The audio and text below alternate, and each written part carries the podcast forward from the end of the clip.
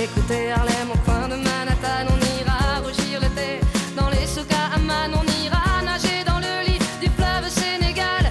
Et on verra brûler bomber sous un feu de Bengale. On ira gratter le ciel. Empezamos ya en el patio de atrás, abrimos las puertas, los balcones. Valla no creo que tenga el patio, ¿no? Este patio no tiene valla. Buenas tardes. Buenas hola. tardes, Eva. La de este patio la tienen todos, todos los vecinos y las vecinas. Ah, Pueden entrar sin claro. permiso. Y también mirad, mirad qué, qué manera de hilar. Hoy estamos a 28 de febrero, ¿no? Es el día de la comunidad andaluza, de nuestros vecinos andaluces. Y hay un símbolo muy andaluz que es el del patio.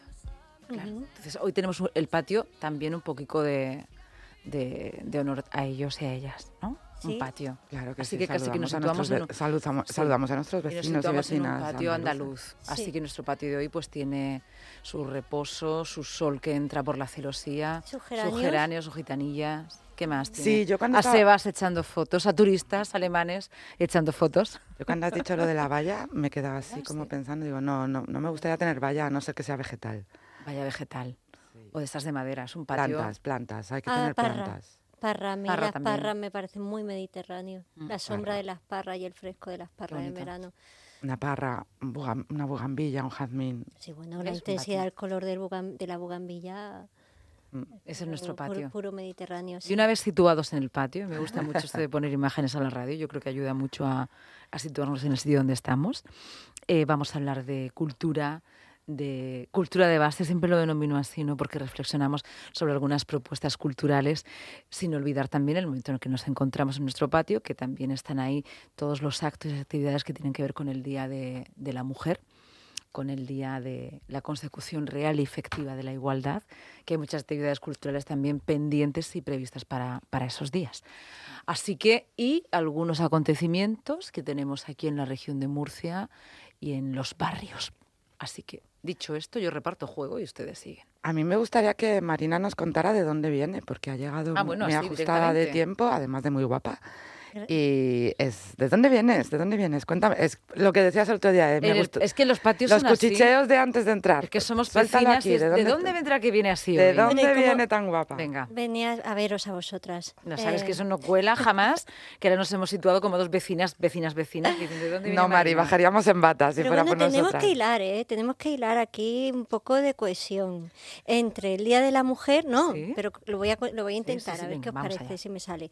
Entre el Día de la Mujer, la reivindicación de la igualdad y de dónde vengo, mm, bueno, voy a intentarlo. Vengo de eh, estar escuchando a vecinas de Zarandona contarnos su re- contarle a, a, las pers- a- bueno, a Ulises, que es el que está grabando, el que está guiando las entrevistas, estamos grabando el recuerdo de las vecinas y vecinos, pero hoy venía muchas mujeres, el recuerdo en torno a los pozos artesianos que había en Zarandona. Pozos artesianos. Artesianos. Queda No, uno. es que no, no, perdonadme, Es que queda no uno. sé lo que es un es que, pozo so- es que artesiano. queda solo uno.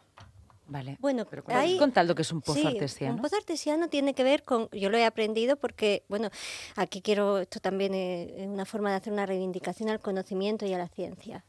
Eh, en la su- en la- el terreno de Zarandona era muy fértil, es muy fértil, entre otras cosas porque había mucha agua en el subsuelo, tanta agua que surgían manantiales de forma esporádica, o sea, de, de forma esporádica, de forma natural. Manantiales son los pozos artesianos, en realidad son pozos surgentes técnicamente, popularmente se conoce como, como pozo artesiano, hemos conocido gracias a un geólogo que ha venido a explicárnoslo. Porque tenía forma artesa. ¿Por qué? no, no, ¿Por qué no, eh, artesiano? artesiano es una palabra que viene del francés, Ah, pero en realidad eh, técnicamente los geólogos lo llaman pozo surgente, porque claro, tú piensas pozo y piensas que, que es un agujero, que estás buscando Sí. agua en el subsuelo. En este caso, el- Surge. Surge Ay, como un pues- manantial. Un pozo artesiano tiene agua que sube a la superficie por la presión subterránea interna de un acuífero que contiene agua. Qué bien te ha salido, le ha salido muy Estoy bien. leyendo Google. Bueno, pero es que lo sale tenés muy todo bien. preparado siempre. Siempre es muy ensayado. Bueno, ciertamente los vecinos lo conocen como pozo artesiano, pero cuando nos fuimos el taller, todo esto está marcado en el taller de patrimonio de Zarandona, que no es algo exclusivo de Zarandona. Todos los centros, mu- mu- bueno, todos no, muchos centros culturales llevan años trabajando el patrimonio del territorio, el patrimonio de la pedanía con los propios vecinos. Se llaman talleres, se llaman talleres talleres de patrimonio, así lo hemos llamado en Zarandona, y son talleres puramente participativos porque son los vecinos los que semanalmente se reúnen en el centro cultural y deciden qué van a investigar. Tiene también un poco de laboratorio ciudadano. Ellos deciden porque ellos saben, conocen eh, o, el, vestigio que pueda quedar de, de, la historia de la pedanía o el patrimonio inmaterial que ellos recuerdan o que quieren preservar y bueno, hay muchas personas eh, afortunadamente interesada en la preservación, salvaguarda, protección, memoria, documentación del patrimonio. En centros culturales desde hace muchos años se trabaja en, esa línea y en Zaragoza, ¿no? como, como hay patrimonio y hay, en concreto hay un patrimonio visible, pero que, que, que está relacionado, que alrededor de ese patrimonio visible hay mucho patrimonio inmaterial que, hemos que es lo que hemos descubierto. Ese patrimonio inmaterial que hemos descubierto es la memoria que los vecinos tienen en torno a esos pozos que... ¿Y te han dicho?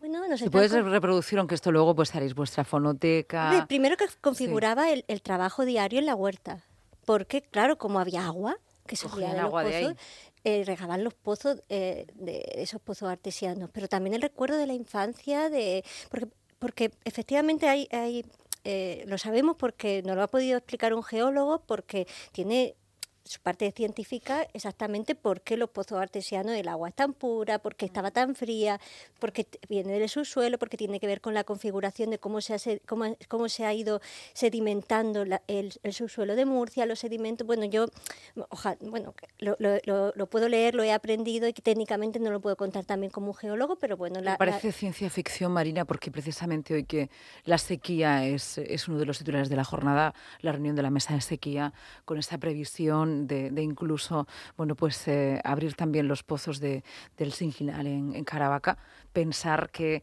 en Murcia, que tanto calor y tan seca es en este momento en esta zona, había pozos sí, bueno, de hecho, de hecho el Andrés Mira, que es el geólogo que ahora mismo pues, me tengo que volver al centro cultural, por eso Eva quería que lo contara, porque sabe que me he venido corriendo, me he escapado y tengo que volver porque viene Andrés Mira, porque estamos grabando los testimonios para que estén documentados. Y viene Andrés Mira a contarnos cómo técnicamente, a que él nos cuente lo que es un pozo artesiano, porque mejor si lo, nos lo cuenta un geólogo que, que experto en entender qué es un pozo artesiano, porque de hecho hay muchos vecinos que cuando estábamos reunidos documentando, en eso consiste el taller de patrimonio, convocamos a los vecinos, o los vecinos entre ellos invitan a otros vecinos para que señalen dónde estaban los pozos artesianos.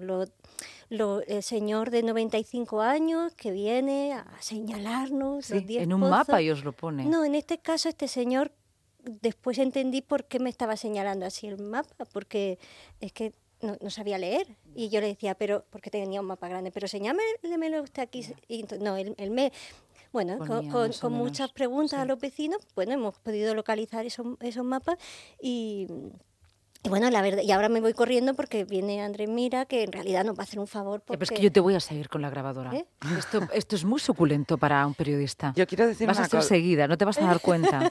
pero te voy a seguir y te voy a grabar. Esto es muy suculento. Este, es que era solamente porque, como he dicho, he pedido coherencia, esta mujer contaba los recuerdos, claro, el recuerdo que tienen los hombres que, que labraban la tierra, no el que tienen ella. Ella tiene el, recuerdo de que su madre les decía, lleva la sandía al pozo, que como el agua salía tan fría en verano, enfriaba. entonces, eh, todos esos recuerdos pequeños, que la pequeña historia del día a día de la vecina de Zarandona, que lo recuerdan, pues eso estamos grabando y eso se hace en centros culturales. Yo solo voy a decir, bendita vecindad, porque si no fuera por ellos y ellas, eh, no quedaría ninguno. ¿Vale? O sea, que, Ellos han ayudado a que se salven los pozos. El, el que al final es la gente la que, la que sí que eh, cuida eh, su patrimonio porque... Bueno, eso. Hablábamos esta mañana de no ponernos muy haters. Bueno, eh, sí, en realidad...